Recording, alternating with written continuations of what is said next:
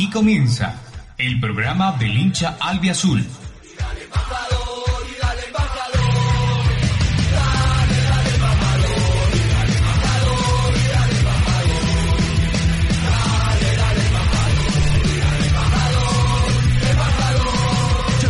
Análisis embajador. Análisis embajador.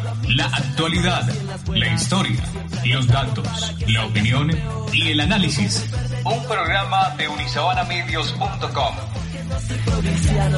Soy de la banda del aguante bogotano. Yo soy correcto, no paro de alentar. El Messi te lo vamos a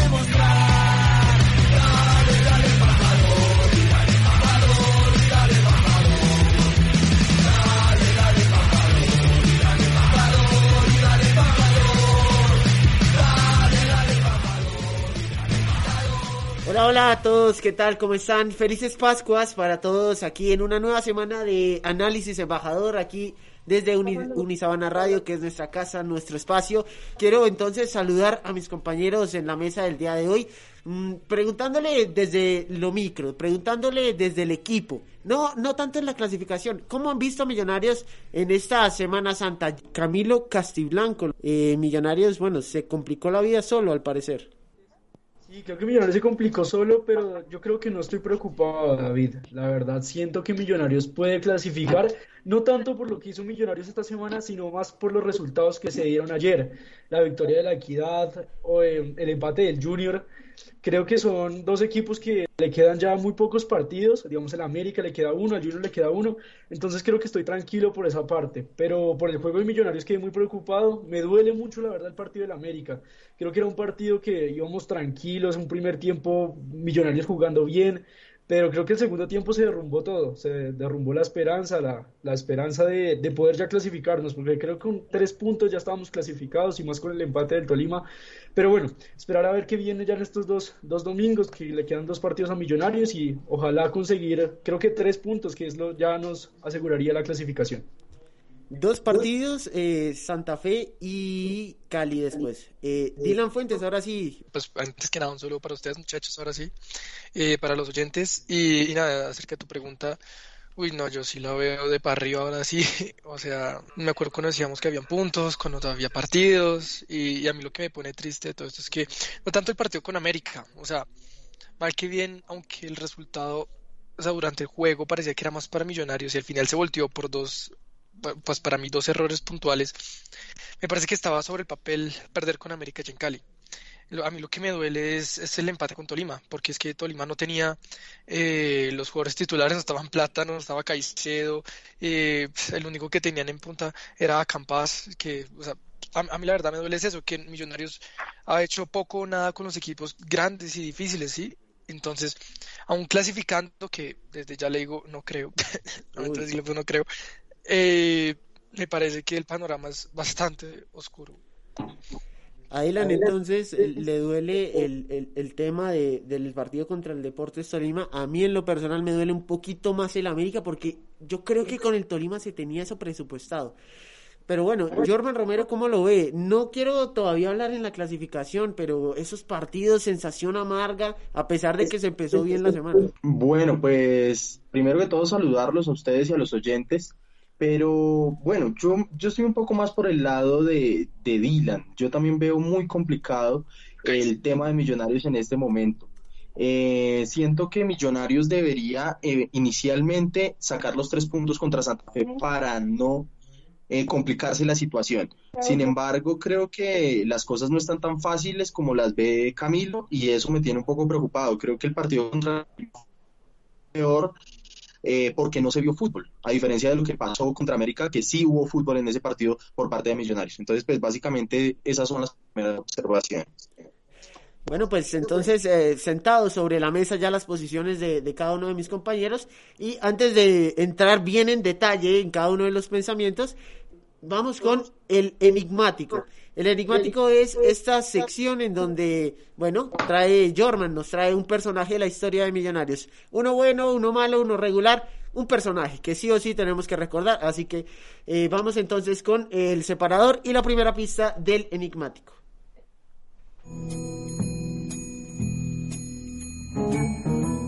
Enigmático, El personaje de la semana.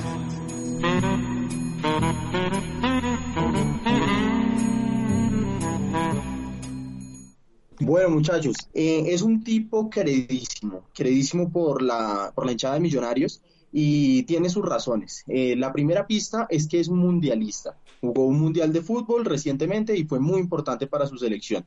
Muy importante para su selección, eh, un jugador mundialista. Bueno, ahí ya en los tiempos modernos, sobre todo porque Germán lo dijo, son contaditos, contaditos con, si le digo, con una mano, porque es que ahorita bueno, se me ocurren, así rápidamente se me ocurren dos. Eh, ya estaremos entonces con más pistas del enigmático. Muchísimas gracias a Jorman entonces por este primer acercamiento. Eh, vamos ahora sí a empezar a hablar sobre el juego de millonarios. Yo personalmente creo un buen juego, unos malos resultados, porque contra América se jugaron bien 80 minutos, contra Nacional casi que lo mismo, 80, de pronto 75 minutos, contra Tolima se jugó bien, pero el bloque no se supo quebrar. Mm, millonarios, juega bien, malos resultados, o los resultados sí están de acuerdo al juego de Millonarios, no sé cómo lo ven, cómo lo analizan. Arranquemos entonces la rondita con Camilo Castiblanco. ¿Qué tal el juego de Millonarios? Yo sé que a usted le preocupa mucho, ya lo dijo, pero, hombre, ¿qué es lo que está pasando? Sí, me preocupa Millonarios. Creo que vemos que sin dos jugadores clave como Macalister Silva o también nuestro goleador Uribe, creo que Millonarios le cuesta marcar gol. Creo que Millonarios le cuesta buscar, buscar el ataque. Chicho Arango siento que se echó mucho al hombro del equipo y tampoco pudo encontrar la libertad que, que quería. Digamos, al respecto de lo que decía Dylan en, Cali, siento que Abadía encontró un gol que tiró y, fue gol, pero la verdad no siento que fue una jugada que fue estructurada. Contra Tolima no vi ninguna jugada clara de gol. La verdad siento que Millonarios atacando lo veo flojo. Y pues en la defensa lo de siempre. La verdad las variantes que, que encontró Gamero no, no me satisfacen. Siento que el lateral derecho, el central también quien reemplazó a Millonarios está estos dos partidos, estos dos últimos partidos, siento que no, no me gustan, la verdad. El trabajo de, de, Bertel creo que es el único que rescataría, digamos, contra el América y contra Bucaramanga había un Bertel fijo con, con, con este chico Ruiz por la banda, muy claros, pero no sé, siento que a Millonarios le falta buscar más alternativas, porque sin Uribe no hay gol, y sin Vargas en la defensa no, no hay una, una solidez defensiva, entonces creo que preocupante por esa parte. Ya para terminar, quería decir que muy triste, la verdad, pues el rendimiento de, del portero, de, de, Juanito. Creo que me. O sea, yo confío en él, sigo confiando en él, pero digamos, me, me quitó tres puntos dos, en dos partidos que hubieran sido claves ya para la clasificación. Siento que Gamero respondió bien ahí cambiándolo y pues. No sé si sea un castigo o algo, pues esperemos que también siga confiando en el, en el chino, que también es muy joven y pues entiende. Jorman, Gamero, ¿qué tanta culpa tiene? ¿Qué tanta responsabilidad se le puede poner al técnico de Millonarios en un equipo que parece que sí, pero que realmente no, no, no termina de cuajar? Contra América yo creo que la culpa recae mucho más en los jugadores, pero contra Tolima la culpa la siento casi toda sobre Gamero porque a pesar de que el Tolima demostró desde los primeros minutos que iba a ser un equipo que no iba a atacar a Millonarios, que se iba a, defender casi todo el partido, de hecho empezó con una línea de cinco atrás, eh, creo que eran razones suficientes para cambiar el esquema y buscar un Millos mucho más ofensivo. Eh, yo supongo y estoy casi seguro que la situación de Uribe, eh, pues en términos de, de, su lesión, no le daba para jugar más minutos, pero sí pudo haber buscado con Mojica, por ejemplo, un millonario es un poco más ofensivo. Entonces ahí se la, se la doy toda a Gamero en ese sentido. Contra América, pues yo creo que eh, es, es, un lastre que hemos llevado durante muchos años. Millonarios los últimos minutos de los partidos eh, es una historia repetida en la que siempre nos cuesta cerrar los partidos. Eso lo hablamos no solo con Gamero, sino con Pinto, nos pasaba también con Miguelito Russo. Entonces, eso es lo que, lo que siento que sucedió contra la América. Esperemos que él mismo pueda corregir eso y salir adelante, porque pues ya más adelante lo hablaremos, pero, pero pues la clasificación no está tan fácil como, como debería estar. ¿Problema de Gamero o problema de los jugadores? ¿Qué está pasando y cómo lo analiza Dylan? Eh, la verdad, como 80 y 20. Para mí 80 los jugadores, 20 de Gamero. ¿Por qué? Porque me parece que contra América, a pesar de que el gol como dijo Camilo, no fue una jugada tan estructurada como pues uno esperaría. Me parece que hubo otros acercamientos que sí se vio totalmente un buen trabajo en ofensiva, ¿sí? Que, la, que se las tiraron es diferente. Me acuerdo así rápido una de Abadía después del gol eh, por la banda derecha, un, gran tiquitaca con, creo que fue con Emerson, no, no, no estoy seguro, y en de pasársela a Bertel que venía abierto, cogió y disparó él con la izquierda, un tiro horrible, o sea, pero ese tipo de jugadas, digamos que me dejaban tranquilo en el partido, sí, o sea, pues porque pues Abadía no es el 9 de Millonarios, todos sabemos eso, es Uribe, entonces digamos que yo, yo no culpo tanto a Gamero en, en, ese, en ese aspecto, me parece que es más la juventud, pues porque acuérdense que mal que bien son ocho canteranos de, de once titulares, ¿no? O sea, hay que tener eso presente también. Y, y lo otro, quería referirme un poquito a la defensa que, que hablaba Camilo. A, a, a, mí me parece que el problema son las bandas. Para mí, tanto Berter como Perlaza no dan la talla, ninguno de los dos. Antes, al contrario, me parece que Ginás está jugando muy bien y el central Vargas o Murillo, me parece que los dos han respondido. A mí, la verdad, estoy satisfecho por ese lado. Pero me parece que es que los dos huecos son las bandas y todos los goles, todo, ha llegado por las bandas. Y en cuanto a Juanito, me parece un desacierto total haber cambiado a, a Vargas para el partido siguiente, porque le echo más la culpa al central en ese gol que, que le hicieron a Juanito, si les soy honesto. Yo complementando un poquito lo que decía Dylan, digamos contra el América, las jugadas que dicen Dylan, de pronto fue una o dos, pero la verdad siento que fueron errores o, rebotes que quedaban ahí, digamos, otra jugada que me acuerdo fue la que le que le pega de volea y la tapa una gran atajada del portero del América, pero siento que son jugadas no, no muy estructuradas, no son muy, o sea, que creaban juego como había visto en otros partidos, contra Bucaramanga había visto jugadas más estructuradas, goles bonitos, ocasiones creadas, que es lo importante. Y complementando lo de la defensa de Dylan, siento que a mí Murillo la verdad no me gustó, no me siento tranquilo con Murillo en la defensa, siento que contra la América dejó pasar un balón gravísimo, la verdad yo, yo me asusté, ya quedaba como cinco minutos para acabar el partido, yo dije no, la verdad a mí Murillo no, no confía en el jugador, siento que no tenemos otro central, Ginás, eh, estoy de acuerdo con Dylan, muy seguro, muy tranquilo, me gusta Ginás, y defiendo a Bertela. La verdad, por la otra banda, a mí tampoco casi nunca me ha gustado los laterales, pues después que se le ha ido Román. Pero sí, la verdad, un poco desconfiado con la defensa y adelante no tampoco encuentro soluciones. Pues yo creo que ahí el problema en cuanto a la defensa es la falta de, buenos laterales, es, es, cierto. Yo creo que tanto Bertel puede tener un mejor puede haber un mejor jugador que Bertel, igual que por el lado de Perlaza.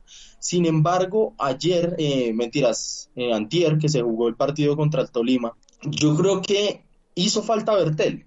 No solo porque, perdón, hizo falta Perlaza, no solo porque Perlaza eh, pues haga mejor de lateral que lo que puede hacer eh, Steven Vega, sino que perdemos, como decían también en la narración, al mejor jugador de Millonarios en su posición natural. Y es que Steven Vega es el bastión del mediocampo, a pesar de que no hizo mucha falta porque el Tolima no atacó, también siento que perdemos por ese lado. Entonces yo creo que no hay otra solución y tenemos que jugárnosla con Bertel y con Perlaza porque no tenemos más. Así nos toca jugar este resto de semestre que esperemos sea más, más que solo tratar de entrar a los ocho. Eh, eso por un lado. Por otro, eh, yo también estoy con Camilo eh, en el tema de Murillo. Yo tampoco lo veo tan bien como, como muchos otros he escuchado que lo ven. Entonces, pues esperar que, que Vargas eh, no tenga más compromisos con su selección. No sé, no he mirado el calendario, pero creo que no. Y que Linas pues siga en ese gran nivel que tiene, porque creo que con Murillo tampoco me siento seguro ahí. Bueno, rápidamente les comparto que en cuanto al tema de la defensa, yo sí pienso que, que Murillo tuvo un buen papel, tuvo un partido destacado, aceptable, porque no venía jugando desde diciembre. No podemos quitarle eso porque apenas terminó Equidad eh, su participación en la Liga del 2020, Andrés Murillo no volvió a jugar, quedó como agente libre y bueno, ya después viene Millonarios y demás. Entonces en esa digamos que hago de abogado del diablo. También estoy eh, a favor de Bertel, creo que ha mejorado, creo que se le nota la mejora. Y Perlaza, sí, Perlaza es el problema realmente en la defensa de Millonarios. Creo que ajustando esa posición se podría ver una defensa un poquito más sólida, pensando en que Steven Vega es volante de marca y es el mejor jugador de Millonarios en este semestre. Quisiera ahora que, escucháramos lo que dijo precisamente Alberto Gamero, el técnico de Millonarios, acerca del problema del gol. Millonarios no tiene gol y eso le está costando en este momento, bueno, ponerse ahí a tiro en la clasificación. Escuchemos a Alberto Gamero y el problema del gol. Yo pienso que es nosotros estamos generando y lo que no la, no la invocamos, como dice uno, no la metemos.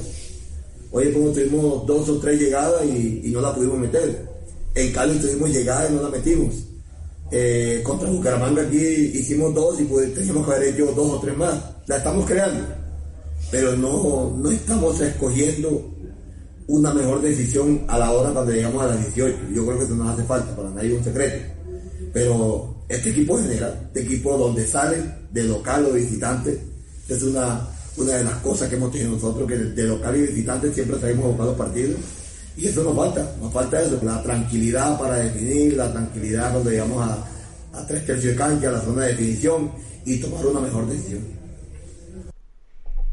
Tomar una mejor decisión. Y hay que tomar una decisión porque quedan dos partidos, Independiente Santa Fe, Clásico Capitalino, mismos puntos entre los equipos de la capital y el Deportivo Cali, que, eh, bueno, esta fecha descansó y fue líder mucho tiempo, ahorita como que sí, como que no está retomando el nivel, hay que tomar decisiones. ¿Harían algún cambio o es demasiado tarde ya para de pronto sentar a Perlaza? ¿Qué, qué analizan, cómo lo ven Dylan Fuentes? ¿Cambiar algo o es demasiado tarde? No, pues la, verdad, para este tipo de partidos eh, donde ya se juega algo importante, yo no hay que dejar a los experimentados a Badía, eh, lo cambio por Uribe, a Ruiz lo siento, siento eh, pongo a McAllister. Eh, sí, yo, yo me voy por toda la experiencia, tanto como sea posible, así no estén en el mejor nivel, pero yo prefiero los experimentados para ganar 1-0, medio 0, pero ah, se tiene que lograr ese resultado. Y, y, pues nada, pues mal que bien, vienen jugando mal, pero vienen jugando, entonces toca dejar las bandas iguales, esa es mi opinión. ¿Y en el arco? Antes de pasar a Jorman, ¿en el arco? A Moreno, a muerte con Moreno. Ok, Jorman, adelante. Sí, yo también en el arco me voy con Moreno. Eh, yo sé, y creo que eso no lo alcancé a decir, que la culpa, yo creo que en el gol del América, en ese primero que nos marcan, es de Moreno. Más allá que el central, eh, la culpa primero es de Moreno. Eh, y es normal, eh, se le ha visto, ya conocemos, no fue una sorpresa, a él le cuesta salir un poco, a él le cuesta cuando nos centran, él sale un poco desconcentrado, etcétera, son cosas que seguramente irá mejorando, pero yo creo que sigue siendo más portero que, que Vargas. Por otro lado, eh, estoy en completo desacuerdo con Dylan al pedir que siente a, a Daniel Ruiz, o sea, para mí sería el peor error porque es por Daniel Ruiz es por donde he visto que ha habido juegos millonarios, tanto en el partido de Bucaramanga como en el de, como en el del América, porque eh, contra el Tolima pues no hubo, no hubo fútbol como se los dije al inicio. Entonces, a pesar de que McAllister tuvo creo que unos buenos minutos eh, allá contra Tolima, eh, Daniel Ruiz debería ser el titular y espero que, que así sea. Por otro lado, yo creo que más cambios, no. Lo, los únicos cambios que podría haber en la plantilla de Millonarios es que ojalá Uribe eh, pueda ser titular, que ya su, su, lesión se haya olvidado y ya, ya pueda ser titular de nuevo. De resto, nada, me voy con los que están, con Emerson, eh, con los defensas, obviamente vuelvo a meter a Perlaza y devuelvo a Steven Vega a su posición natural. Lo único que no me queda muy claro es el doble 5 que, que acompañaría a Steven Vega, porque sigo sin definirme si Cleaver o García. Para mí, ambos tienen un bajo nivel. Cami, cambios, es muy tarde, ¿cómo lo ve? Yo creo que haría algunos cambios, pero no muy locos, la verdad, no muy por fuera de, lo, que hace, lo que está haciendo Gamero. La verdad, yo siento que Moreno está en desconfianza, creo que Vargas viene más confiado, viene más tranquilo, dejó un arco en cero, aunque pues la verdad no propuso mucho, no tuvo mucho más que hacer, pero siento que tiene más confianza en este momento para afrontar estos dos próximos partidos que tiene. La verdad, yo con Jorman también estoy de acuerdo, nunca sacaría a Ruiz, no, no saco a Ruiz, es el único jugador que he visto que, que yo peleando, digamos, contra Bucaramanga proponía algo, es el diferente ahora, creo que con Bertel hacen muy buena dupla ahí por la izquierda, entonces no lo sacaría. A mí el que no me convence es Cleaver, lo que decía Jorman, no me convence ese muchacho, la verdad, y Juan Camilo García también lo que decía tampoco, no siento que es un jugador que se gane, digamos, para estar ahí al lado de Vega, nos dé seguridad, no. Yo buscaría tratar de poner a McAllister y sacar a Cleaver, pero siento que ya nos, nos pondríamos mucho al ataque, no sé. Pero digamos, si, si tengo que escoger a uno de los dos, creo que es a García. La verdad también me preocupa el nivel de Emerson, aunque hizo el gol contra América, contra Bucaramanga, perdón. Creo que nos dejó también, me deja muchas dudas Emerson, siento que no está conectado, no sé. Sí, yo creo que a Ruiz lo dejo seguro, de pronto pondría a McAllister ahí en vez de, de Emerson. Pero no sé, no, Millonarios todavía me dejan muchas dudas. Ojalá Vargas llegue rápido, lo que decía Jorman. No sé también cómo está el calendario, si ya puede estar para el próximo partido, que es el domingo. Pero sí, estoy preocupado, pero sí haría esos cambios, la verdad, David. Aquí tengo que hacer un mea culpa porque realmente no recuerdo si fue Dylan o si fue Jorman el que me dijo antes de salir a Semana Santa que McAllister en el medio de doble 5 y bueno, que sí, podía ser muy ofensivo, pero que era una solución. Y precisamente a mí me parece que eh, en el último partido contra el Tolima fue lo mejorcito de Millonarios con McAllister por adentro, Ruiz pegaba la banda y, demás. Eh, realmente no, no estoy seguro quién fue, aquí Dylan me dice yo, así que le damos el crédito entonces a Dylan. Y ese para mí es el cambio a realizar. Ahí les doy mi opinión. Y ahora, pues dirán, ¿nos quieren compartir algo más? No, no, sí, eh, era eso, es que le quería mencionar que sí, que me parece que hablando del doble 5, porque no me refería a eso en mi última intervención, es que eh, sí, debería ser McAllister, eh, sobre todo acompañando a Vega, para poder ser más ofensivos, porque es que los equipos que nos faltan, a ver, Santa Fe no van, no van a ir a proponer, y Cali, esperemos que yo creería, pues que ya va a estar clasificado. Entonces es probable que eh, ellos sean los que se metan atrás y digamos que el ataque de los rivales va a ser más que todo de contragolpe. Por ende, me parece que me parece que McAllister en la mitad, si no quieren sacar a Ruiz, eh, sería la, mejor alternativa.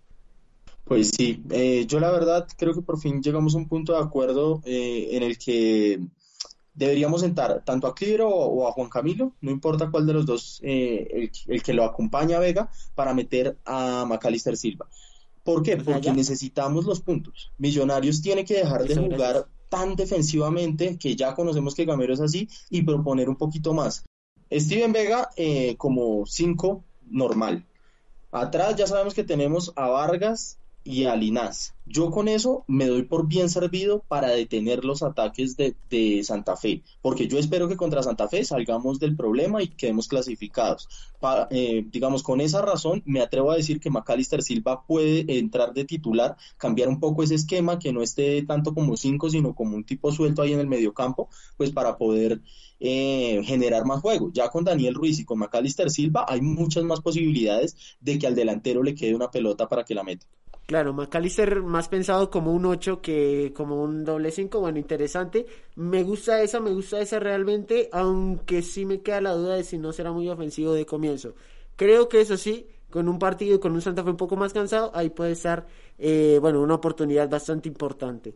Mm, creo que es momento, muchachos y queridos oyentes, de el así va el rival. Esta sección, este pedacito en donde analizamos o vemos cómo llega el próximo rival de Millonarios, en este caso Independiente Santa Fe.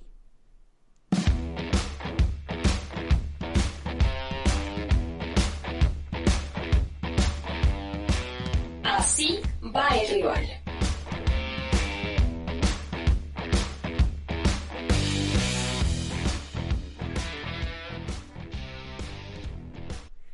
Clásico capitalino, clásico capitalino es lo que se nos viene el próximo fin de semana porque Independiente Santa Fe será el rival de Millonarios. Santa Fe que tiene 27 puntos, los mismos que el azul, pero tiene una diferencia de gol de más 8. Millonarios tiene más 4 y por eso en este momento Santa Fe está por encima. También hay que aclarar que en esta fecha, cuando Millonarios jugó contra Tolima, Santa Fe todavía no ha tenido su partido, pues realmente jugará eh, el día de mañana, martes 6 de abril, jugará el día de mañana contra Alianza Petrolera. Así que Santa Fe tiene muy cerca la clasificación, tiene mejor panorama que Millonarios, pero clásico es clásico. También eh, aquí en el asivo al rival quiero meter el siguiente, que es el Deportivo Cali, quien, eh, bueno, con quien se va a cerrar, se va a cerrar en el Estadio El Campín. Y creo que es importante entonces tener eso como referencia porque el Cali descansó esta fecha y está un punto por encima de Millonarios. El momento de la verdad y la pregunta que realmente nos trae a colación el día de hoy. Se complicó la clasificación, eso es un hecho. ¿Se va a clasificar sí o no? Dylan ya me dijo que no, pero creo que tiene entonces el micrófono y la palabra para explayar sus ideas. Dylan, ¿se va a clasificar? Como hincha, obviamente todo el tiempo estamos apoyando a Millonarios. Yo quiero que sí se clasifique. Estamos haciendo cuentas para ello. Contamos con los resultados pasados que mencionó Camilo al comienzo de Junior y América, que afortunadamente no, lograron sus resultados. Pero desde la objetividad, eh, mi lógica me lleva a pensar que no. Millonarios, creo que se los dio por la, por la interna, tiene una cara de noveno que no puede con ella. o sea, yo no veo a Millonarios ganándole a a Santa Fe y me parece que se la van a ganar, se la van a buscar toda contra el Cali. Y Cali ya más de una vez nos ha amargado la fiesta. Entonces, la, verdad sí estoy muy negativo al respecto. Me parece que no, no se va a clasificar. y aparte es que Santa Fe también necesita los puntos, ¿sí? Porque como no pudo con Pereira, o sea, Santa Fe también va a venir a buscar lo suyo y como equipo, porque pasa que individualmente es mejor Millonarios, pero como equipo Santa Fe no supera. Entonces, más allá del empate, no creo que se logre contra Santa Fe y por ende la clasificación.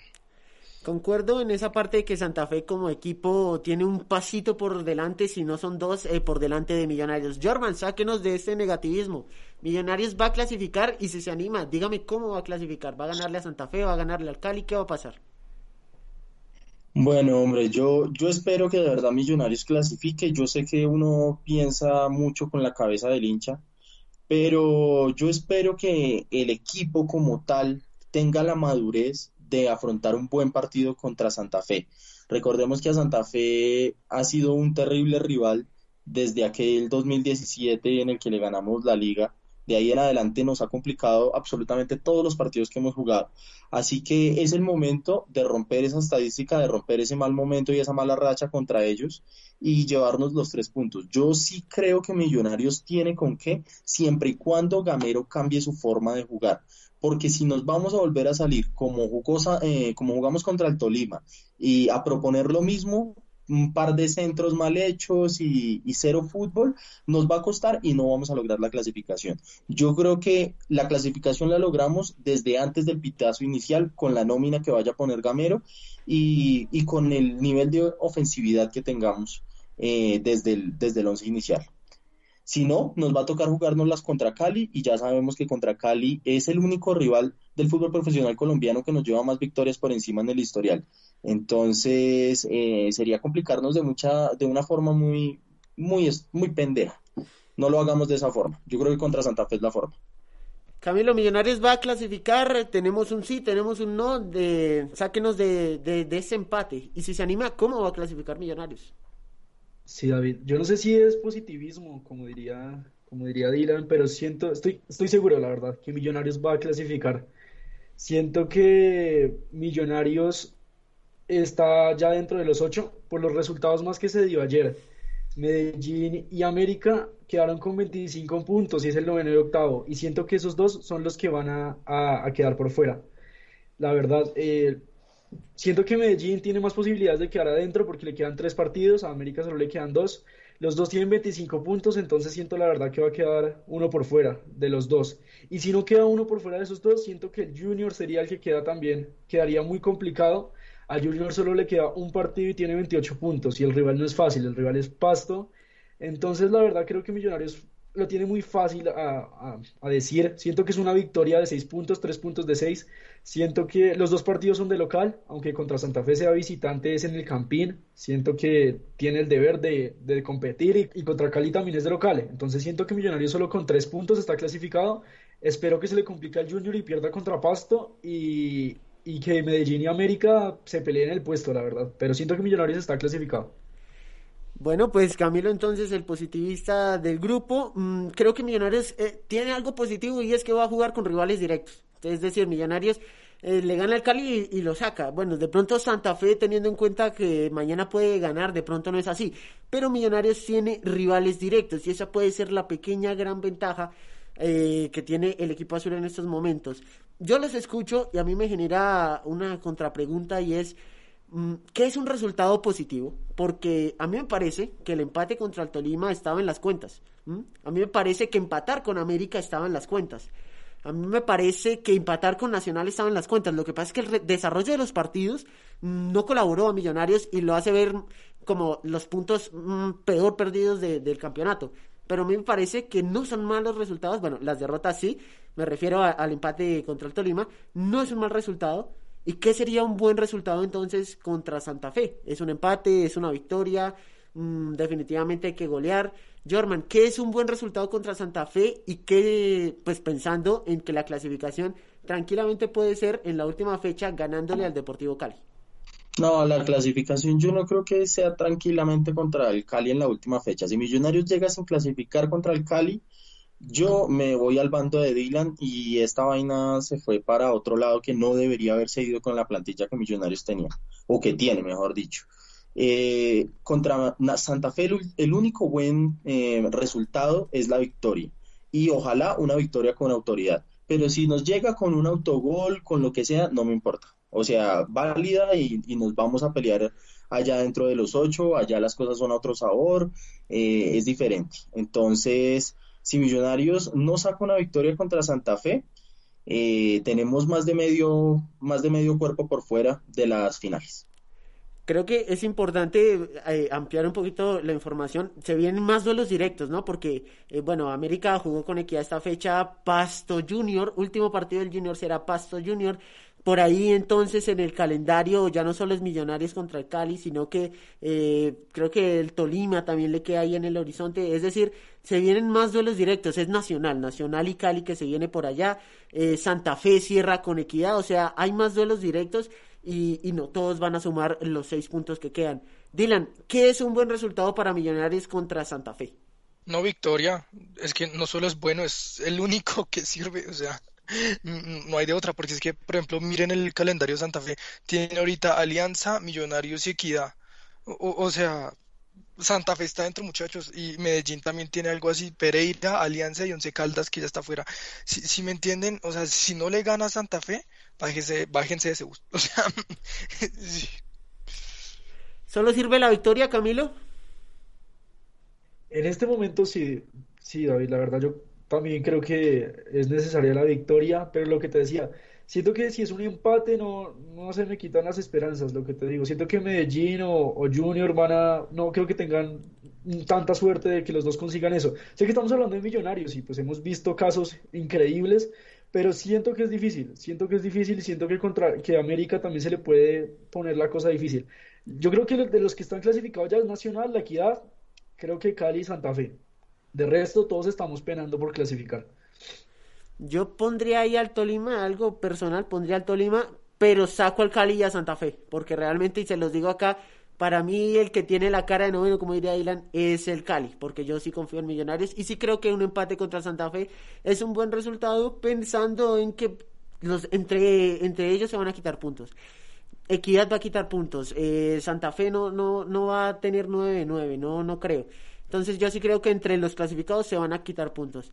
A Macalister Silva se le preguntó si el equipo iba a clasificar o no, y esto fue lo que dijo el capitán de Millonarios. Escuchemos entonces lo que dice Macalister. En lo personal creo que una clasificación se complica primero cuando no se depende de sí mismo y segundo cuando uno ve que el equipo no tiene brújula. En este caso siento personalmente y humildemente que no es ninguna de las dos. Dependemos de nosotros mismos, tenemos una idea de juego clara, con cosas por corregir, pero confiamos en nuestra idea de juego, confiamos en nuestro estilo y confiamos que vamos a estar Dios mediante en las finales. Hay brújula y eso es lo que sienten en la interna de Millonarios y eso es lo que en lo personal me deje tranquilo, porque yo sí veo una idea de juego que puede no ser la mejor, puede no ser la más vistosa, puede no ser la que esté dando resultados, pero hay una idea de juego. Y creo que, como él dijo en, en otra parte de la rueda de prensa, el trabajo no traiciona, entonces el trabajo yo creo que Millonarios le va a dar para clasificar y ahí ya después se va a armar otro debate si es eh, para ser, no sé, de los cuatro mejores o ser el mejor, eso ya es otro cuento, pero yo creo que Millonarios va a clasificar, confío en Gamero, confío en los jugadores y bueno, esa es mi opinión al respecto. Jorman, eh, recuérdenos por favor la primera pista del enigmático y de una vez la segunda, este personaje misterioso de la semana que bueno, nos trae preparados. Bueno, el personaje misterioso de esta semana eh, fue mundialista eh, en la época reciente, ¿no? Eh, también, esta es la primera pista. La segunda pista es que es un tipo que consiguió tres títulos de liga en el fútbol colombiano y en tres años seguidos. Fue campeón de liga en el 2010, en el 2011 y en el 2012. Con tres rivales, con tres equipos, mejor dicho, importantes en el fútbol colombiano. Eh, el último de ellos, en el 2012, fue Millonarios. Entonces, ahí les dejo esas pistas y en la tercera espero que ya estén más que seguros de quién es el jugador enigmático de esta semana. Campeón con Millonarios en el año 2012, esa nómina que para muchos fue la primera gran alegría, bueno, de pronto después de, la Copa del año anterior, mm, y mundialista, mundialista reciente. Bueno, entonces eh, gracias a German por esas dos pistas, ya estaremos eh, adivinando o acertando el enigmático del día de hoy. Otro temita de la agenda Millonarios, que es de esos temas que a uno a veces no le gustaría tocar, es lo que pasó con Freddy Guarín. Y, y bueno, aquí creo que tenemos que dar dos mensajes. porque no, no estamos a favor de la violencia en ningún caso, mm, creo que la violencia no se debe justificar nunca, pero si nos centramos en la persona, Freddy Guarín sí ha tenido muchos más problemas a los que no se le prestaron atención antes y esta o puede ser la punta del iceberg o puede ser ya en toda su expresión. Y creo que bueno, eso desnuda ya un problema estructural de nuestro fútbol, de nuestros equipos y demás. Pero creo que hay, hay que dar esos dos mensajes porque son uno independiente del otro. No se puede apoyar la violencia, pero sí tenemos que estar más pendientes de, de nuestros futbolistas que al fin y al cabo lo único que hacen es trabajar para darnos alegrías y en eso ceden más de lo que ganan. Porque más allá de que me digan que el fútbol es alegría y que ganan mucho y que no sé qué, a veces ceden su privacidad, ceden demasiado, ceden demasiado de su vida para, bueno, para nosotros los hinchas, periodistas, técnicos y demás. Mm, Freddy Guarín, eh, Camilo, un hecho hasta lamentable, me, atrevo a, a, afirmar. Un hecho lamentable y que creo que, que, bueno, deja mal parado no solo a Guarín, sino a Millonarios. Camilo, ¿qué opina? Sí, un hecho lamentable, David. Creo que estoy de acuerdo con lo, con lo que tú decías. Es una figura pública, ¿no? Creo que esto pasa a diario, en Diario a Colombia, pero pues es Freddy Guarín, ¿no? Jugador de Selección Colombia, un jugador en, en, Millonarios, un equipo reconocido en el país. Entonces sí, creo que es muy triste, la verdad. Como tú decías, no estamos de acuerdo con la, con la violencia, pero pues no sabemos qué le pasa al jugador, ¿no? Vienen problemas detrás, vienen cir eh, circunstancias difíciles, supongo que está pasando en la vida. Entonces sí, y estoy de acuerdo con lo que tú decías, creo que deja mal parado a Millonarios por el acompañamiento que se le da al jugador. O sea, un hecho que, que pasa en Medellín, Millonarios debería tener pues eh, acompañamiento psicológico en este momento, supondría, acompañamiento del jugador, no dejarlo solo. Entonces siento que pues Millonarios también salió a decir que, que, no lo va a dejar solo, pero siento que debería ser antes y no dejar pasar este, este escándalo que ya ocurrió, ese video que se volvió viral en, en redes sociales este fin de semana. Claro, y es que si hacemos memoria, eh, la noticia que fue dos días antes era que Freddy Guarín podía renunciar a Millonarios. Eh, sabemos que Freddy Guarín tuvo un problema de depresión, la pandemia lo cogió eh, mal, mal psicológicamente y bueno, Guarín se subió de peso en parte por eso, por eso y pues porque no le dan ganas de entrenar. Ha mejorado físicamente, pero de pronto el fútbol no le, no le ayudó, él se daba cuenta que, que no estaba rindiendo como él quería, mm, mucho esfuerzo para llegar a Millonarios, pero no había resultados, eh, es complicado, es complicado. Y eh, bueno, Jorman, mm, Millonarios queda mal parado porque no acompañó a Freddy Guarín o qué más podría haber hecho Millonarios, ¿cómo lo analiza?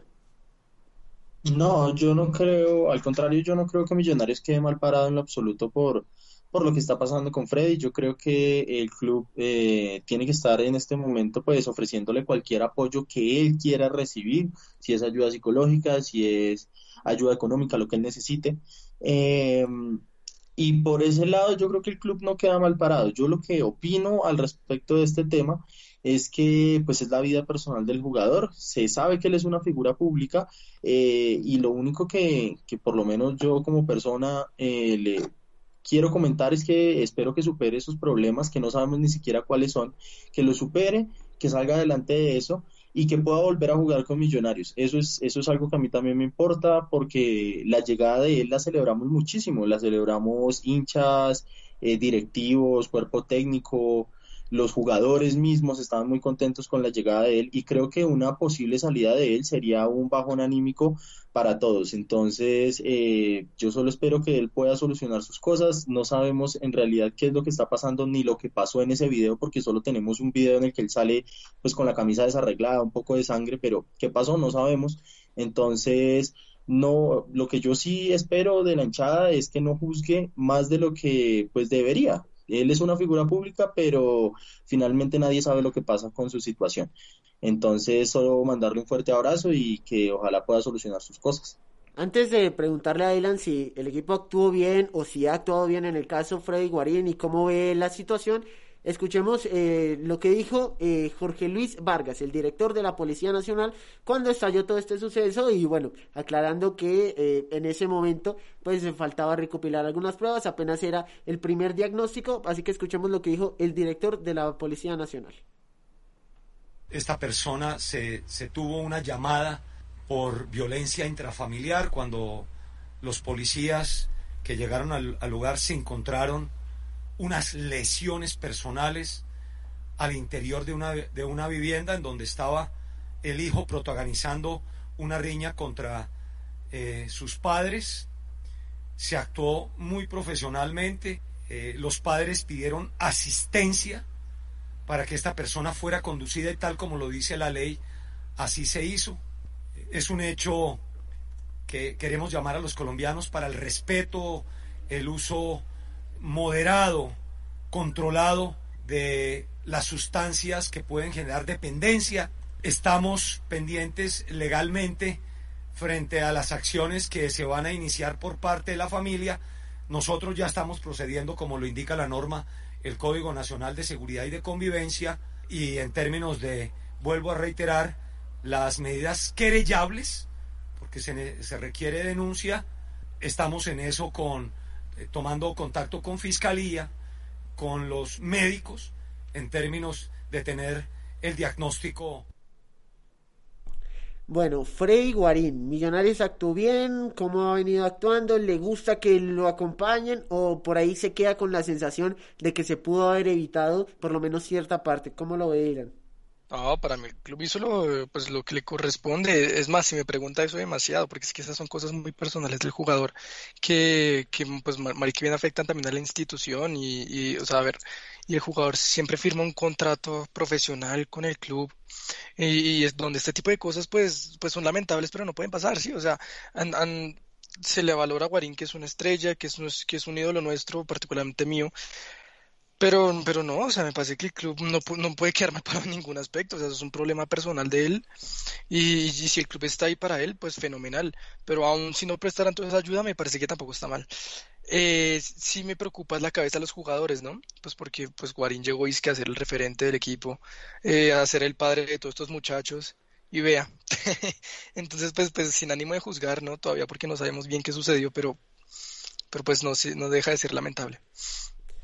Claro, mm, no deja de ser lamentable. Eh, también queremos mencionar que pues Freddy Guarín salió a decir que pedía respeto para su familia, para él, eh, que pues aceptaba su error, pero que pedía respeto. Y eh, a eso se le suman unas declaraciones de la mamá de Freddy Guarín, en donde decía que se encontraba tranquila, se encontraba bien, agradecía a Dios y a la vida por su familia, por sus hijos, por su esposo como quitándole hierro al asunto. Mm, y no sé, no sé si de pronto fue demasiado, de pronto no, pero el problema es que es una figura pública, yo lo veo así. El problema es que es una figura pública y a otros, como diría, como dijo Camilo, a otros sí los estaríamos acribillando y diciéndole es que tú, es que, es que, es que. Y bueno, de pronto lo que hace entonces Millonarios con Freddy Guarín eh, es lo más acertado. Camilo, usted tiene por ahí el, comunicado de Freddy Guarín, ¿qué es lo que dice? Y, si nos comparte también su opinión acerca de, este, pues bueno, de estas palabras por redes sociales. Sí, aquí lo tengo, David. Ah, Millonarios eh, en general dice que lamenta los hechos que ocurrieron con Freddy Guarín, que apoya a la familia, que está al lado también del jugador para recibir ayuda profesional, para sacarlo de, pues, de este crítico momento y también habla de que pues agradece a, Guarín por todo lo que le entregaba al fútbol colombiano y a Millonarios, que le desea la mejor suerte del mundo la, y fuerza y el acompañamiento. Pues yo opino que Millonarios también, como decía Dylan, lo, lo, hace bien. Siento que si lo hubiera dejado solo se podría juzgar más, pero Millonarios lo apoya, Millonarios sigue con él. Entonces, sí, me preocupa es más por la parte, como decía, del pensamiento de los jugadores, que eh, la cabeza de los jugadores, pero pues siento tampoco que es nada grave. Ellos saben que pues Guarín no pasaba el mejor momento, tenía algunos problemas, pero creo que lo podemos asegurar y, también dándole confianza a Guarín de que Millonarios clasifique. Siento que también es, una, es un, sería un logro para Millonarios y, también le, ayudaría mucho a Guarín ver a, un Millonarios clasificado dentro de los ocho. Pues ojalá sí sea, ojalá sí sea y el, el Millonarios Deportivo le ayude a Guarín eh, en la parte psicológica, porque eso sí hay que aceptarlo, Guarín hizo de todo por venir y no se le han dado los resultados por X o Y razón. Me quedo con Camilo porque es el momento del Millonarios Retro. Millonarios Retro, que es esta sección en donde recordamos un pedacito de la historia azul, un pedacito de la historia gloriosa, no tan gloriosa y demás, pero en fin, un pedacito de Millonarios que es lo que queremos eh, alabar el día de hoy. Entonces vamos con el Millonarios Retro. Millonarios Retro, gigante por su historia.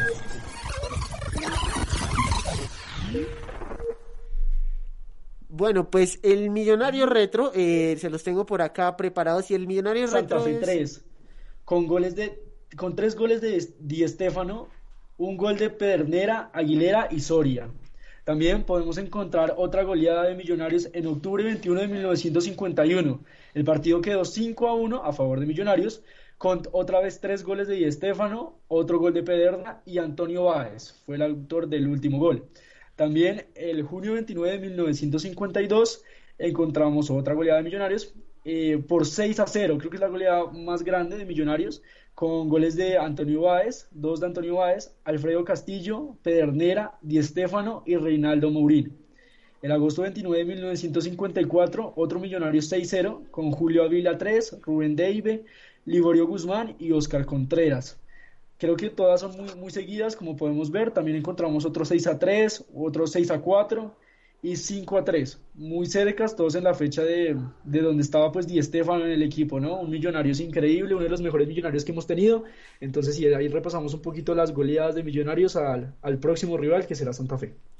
Calentando motores entonces para el clásico capitalino. Muchas gracias a Camilo entonces por el millonario retro de esta ocasión. El millonario retro con las mejores victorias de millonarios sobre Santa Fe. Eh, creo, que, creo que es momento también de, de mencionar que el partido por la fecha 17 será el día domingo 11 de abril 8 de la noche. 11 de abril 8 de la noche, clásico capitalino.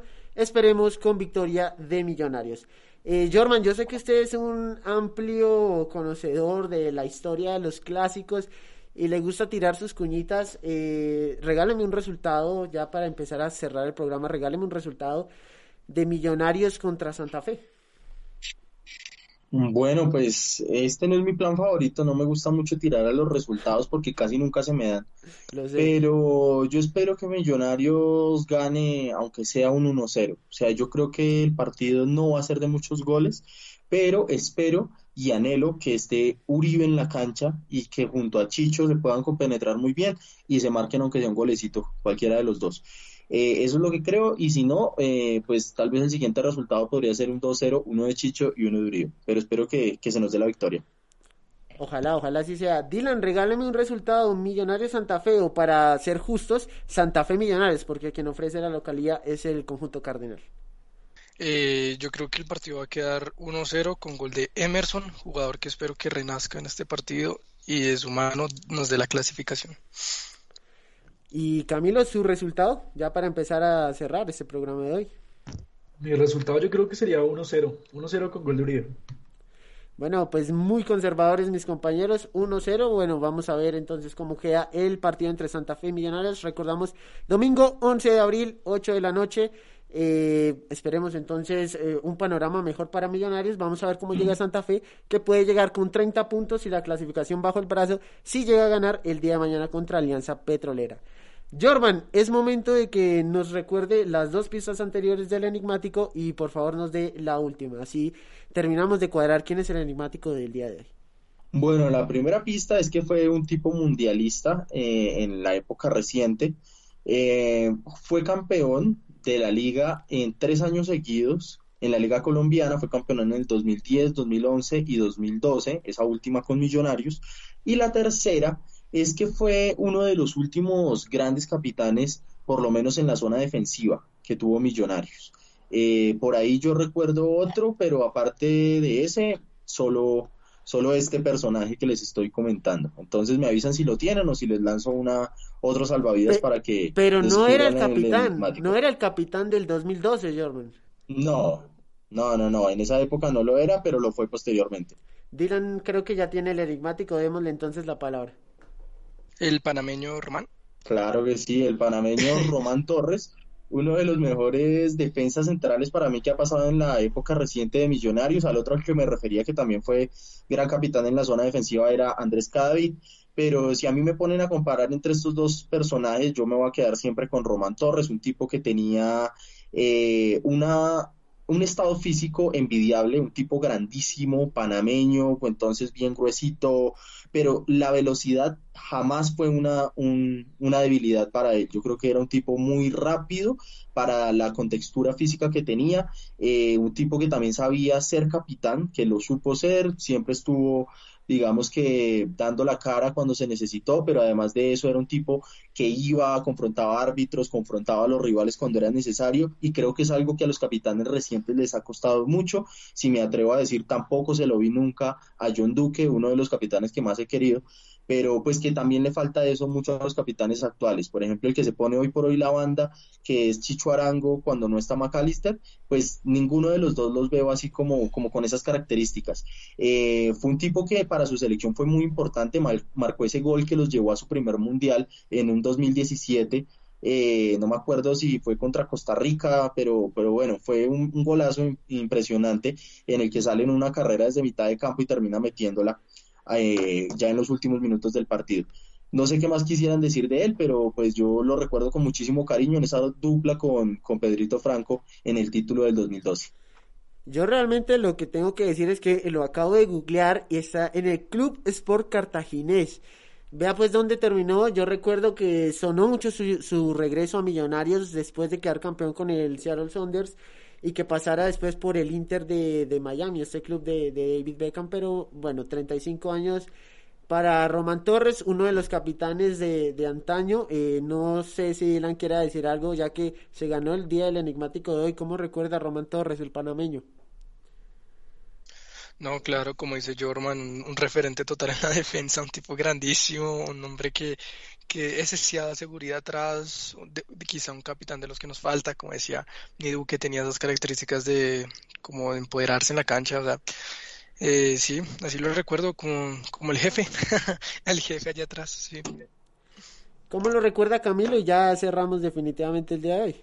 Sí, David, no, lo recuerdo como un crack, la verdad, pues Román un central de, de, calidad. Creo que es uno de los mejores centrales que he visto con los pies que ha pasado por Millonarios. También le respeto mucho eso. Un gran jugador, un gran capitán, un gran líder y, y pues con mucho respeto. Ojalá hubiera vuelto antes a Millonarios. Ojalá lo hubiese hecho, pero bueno, Román Torres, eh, ya ese fue el enigmático de hoy. Muchísimas gracias a Jorman y quiero agradecerle también a Ilan, a Camilo, quiero agradecerles a todos nuestros oyentes del día de hoy que se conectaron, ya sea por Unisabana Radio o por el Facebook Live de Unisabana Medios. Recordarles que Análisis Embajador está en sus redes sociales como Instagram, en Twitter, en TikTok, como arroba análisis en baja. Y bueno, ahí subimos eh, contenido sobre millonarios, análisis, opinión, eh, un poco también de los extractos del programa, entonces eh, nos estaremos moviendo porque la próxima cita será eh, el próximo lunes eh, a la misma hora en el mismo canal, 1 pm, aquí estaremos entonces con eh, Análisis Embajador. Muchísimas gracias a todos, chao, chao.